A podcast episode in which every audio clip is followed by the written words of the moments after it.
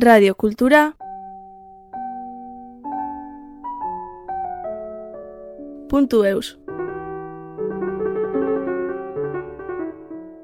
Quand j'ai annoncé enfin que je quittais le séminaire, j'ai vu mes parents en pleurs. Et mon père, au marché suivant d'Asparin, ne s'y est pas rendu parce qu'il avait honte, parce que son fils avait plaqué. C'était le mot qu'on utilisait. J'avais trahi la confiance.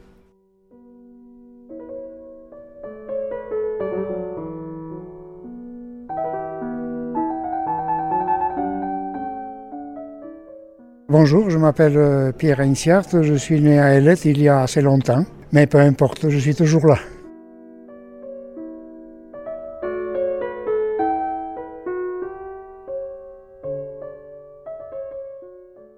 Le plaisir d'écrire m'est venu assez tard. J'ai écrit mon premier livre, j'avais 40 ans, et je l'ai écrit en basque. J'en ai écrit 5 en basque, dont 3 ont été traduits en français par moi-même. Et celui-ci, c'est le huitième. C'est aussi une traduction, mais une traduction libre d'un livre que j'avais écrit en basque et qui était paru il y a 15 ans sous le titre d'Askenapesa, le dernier prêtre. Et celui-ci s'intitule Journal d'un prêtre, qui a été publié, là, qui sort ces jours-ci, sous la responsabilité de Maïas et de Aber, qui est une maison d'édition bretonne, ce qui me fait bien plaisir.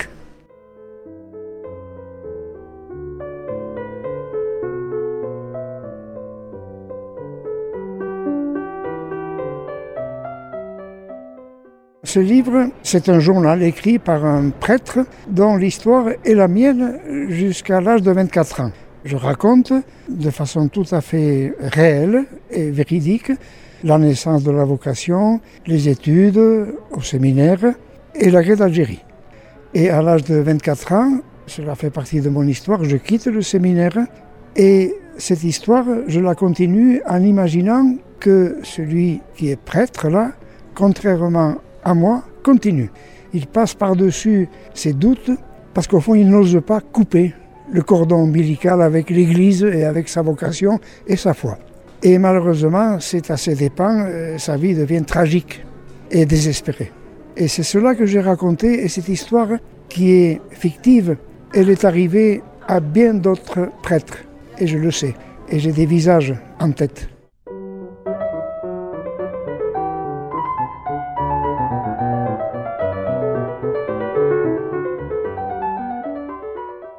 L'Église était omniprésente dans ma famille.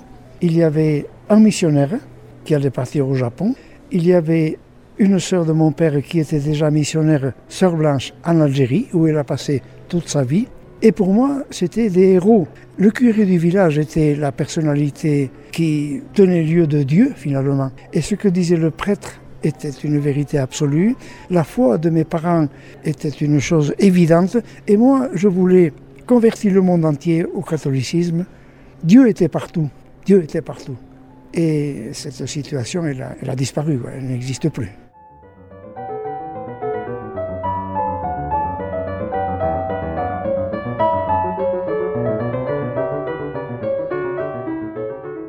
Je suis parti au séminaire, la fleur au fusil, si l'on peut dire. C'est presque la conséquence d'une situation, ça ne peut pas être un choix. J'étais presque poussé par euh, ce qui n'était pas moi-même. Ma mère m'a dit, elle me l'a dit, dès que tu as commencé à parler, tu as dit je veux être prêtre. Quand on dit ça à l'âge de 2-3 ans, on ne sait pas ce que l'on dit. C'est parce qu'il y avait un environnement tellement croyant que c'était une évidence. J'imagine que si il y avait eu dans ma famille un footballeur aussi célèbre que Mbappé, j'aurais voulu devenir footballeur. Psychologiquement, c'est la même chose. C'était un idéal, et un idéal d'autant plus exigeant et exaltant que plus on sacrifiait sa vie, plus on souffrait pour autrui, plus on ressemblait au Christ et plus on participait au salut du monde.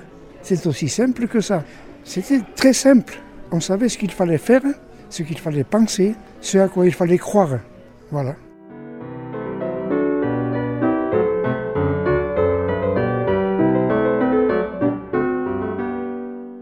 Le séminaire se passait assez bien au début parce que justement j'étais dans la continuité de ce choix et puis j'étais très bûcheur. Je me rappelle, nous étions 80 séminaristes là où j'étais, dans la région parisienne, à Bièvre, et je savais que j'avais été choisi pour aller continué mes études de théologie à Rome. Et un jour, je raconte ça parce que cela s'est passé ainsi, on me dit, le directeur t'appelle. Je me suis dit, mais quelle faute ai-je commise Parce qu'on se sentait facilement coupable, tellement il fallait faire un devoir très dur. En réalité, c'était pour me féliciter parce que j'avais la meilleure moyenne aux différents examens de théologie, j'avais la meilleure moyenne sur les 80 séminaristes. Et alors, d'ailleurs, je n'arrivais pas à le croire, mais je n'étais peut-être pas plus doué que d'autres, mais je bûchais et je savais quelle était la façon dont il fallait écrire pour que ça plaise.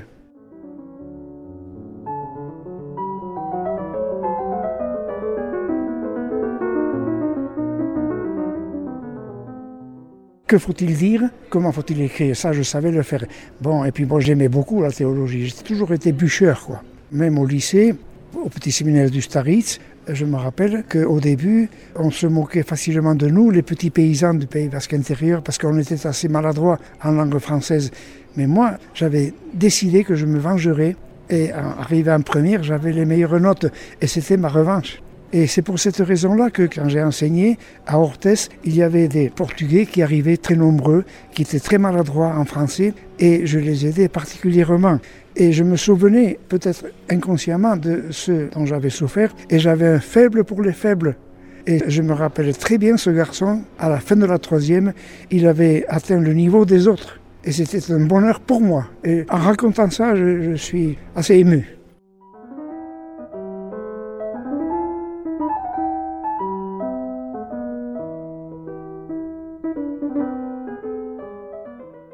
Au fond, comme tout homme normal, j'étais amoureux. Et ce que je voulais, c'était aimer être père.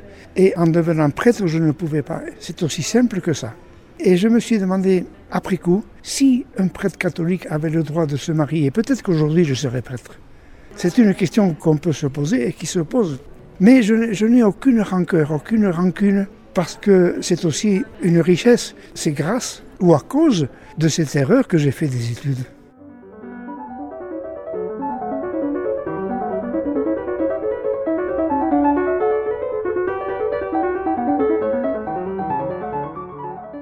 La guerre d'Algérie. Je la raconte exactement comme elle s'est passée pour moi.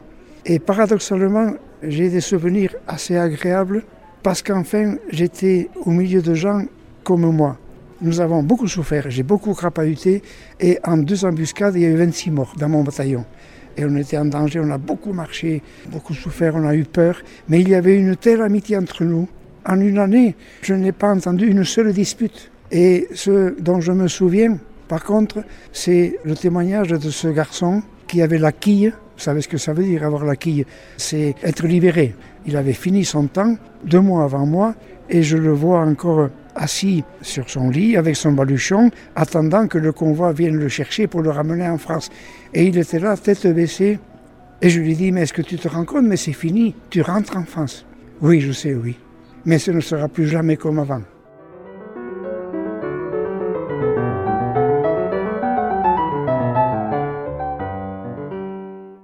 Beaucoup ont été marqués. Il y a eu des suicides après la guerre d'Algérie.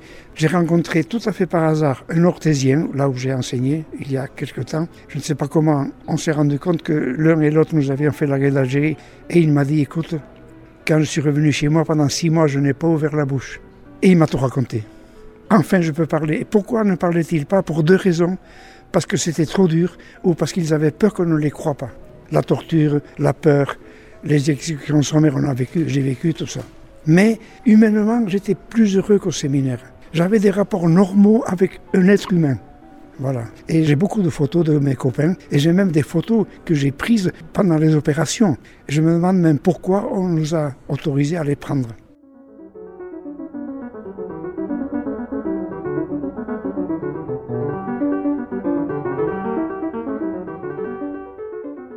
Oui, c'est en Algérie que la question s'est posée, un soir.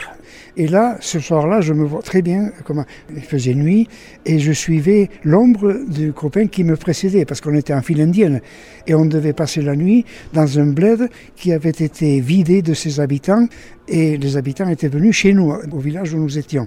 Et c'est là que la question s'est posée, est-ce que je suis fait pour être prêtre? C'était la première fois, j'avais 22 ans, que la question est tombée sur moi. Je raconte ça d'ailleurs. Et dans la minute qui a suivi, j'ai senti un sentiment de libération, de liberté fantastique. mais juste après l'angoisse. Je n'oserais jamais couper ça. Et j'ai mis deux ans à me décider, jusqu'à tomber malade, quoi. Parce que c'était un bouleversement et je n'étais pas prêt à affronter la liberté d'un adulte et d'un civil, d'un laïc. Tellement j'étais conditionné. C'était un conditionnement.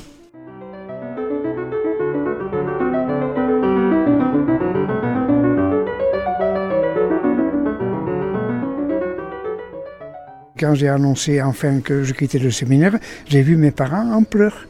Et mon père, au marché suivant d'Asparin, ne s'y est pas rendu parce qu'il avait honte, parce que son fils avait plaqué. C'était le mot qu'on utilisait. J'avais trahi la confiance. Et j'avais des gens de mon village, cinq ou six familles, qui m'aidaient financièrement, parce qu'il n'y avait pas d'argent chez nous. Et ils me donnaient quelques sous pour que j'achète des livres. Parce que pour moi, le livre, c'était le bien absolu, quoi. Et comment je vais faire? Je les trahis, ces gens qui m'ont aidé. Par contre, quand j'ai quitté le séminaire, je suis allé les voir, les uns après les autres, et ils ont été très fins, très compréhensifs. Je leur suis reconnaissant encore. Parce que c'était une honte. Et l'autre jour, j'étais avec Daniel Landar, que vous connaissez sans doute, qui me racontait l'histoire de ce séminariste de Saint-Estevin, dont on avait beaucoup parlé, parce qu'il avait quitté le séminaire lui aussi. Et un jour, quelqu'un demandait, mais on n'a plus de nouvelles de ce garçon. Euh, vous n'en aurez pas, il s'est suicidé. Et c'est pour cette même raison. Et beaucoup ont continué parce qu'ils n'osaient pas s'arrêter.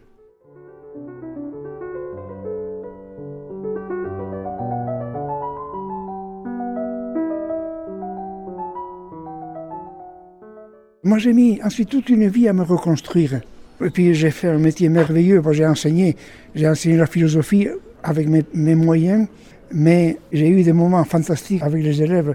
Ça, je ne sais pas si ça vaut le coup de le dire, mais j'ai reçu un jour une lettre d'un élève qui me racontait un petit peu bon année et qui terminait sa lettre en me disant Je vous remercie d'avoir été mon professeur. Ça n'a pas de prix. Et alors, quand j'ai quitté le séminaire, ça a été difficile. On m'a envoyé à, Bordeaux pour me faire soigner. C'est une psychothérapie très dure de trois ans. Trois ans, terrible, terrible. Et voilà, je suis debout.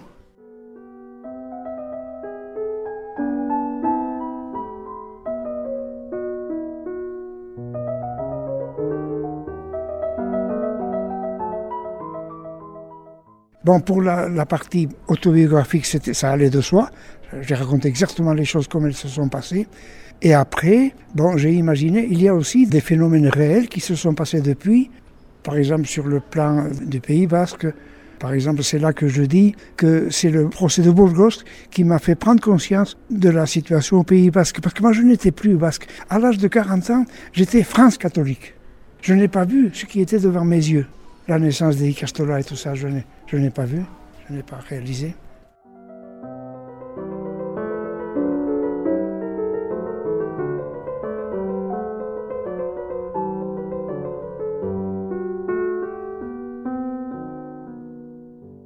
Moi, j'ai travaillé jusqu'à 65 ans parce que je voulais une retraite complète.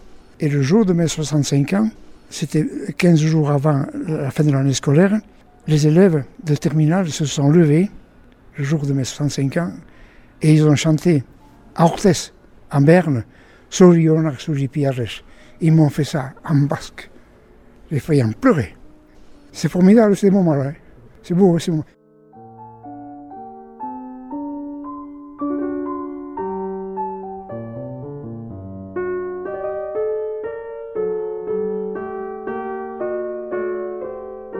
Radio Cultura